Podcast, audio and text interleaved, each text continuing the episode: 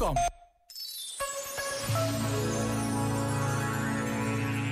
E chegou finalmente o grande dia. O Papa já está em Portugal e a cidade de Lisboa está feliz por o receber.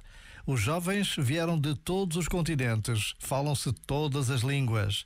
As famílias de acolhimento já receberam os seus peregrinos, as paróquias, as escolas e tantas outras instituições acolhem estes jovens que esperam pelo grande encontro que irá marcar o dia de amanhã o grande encontro do Papa Francisco com todos os jovens.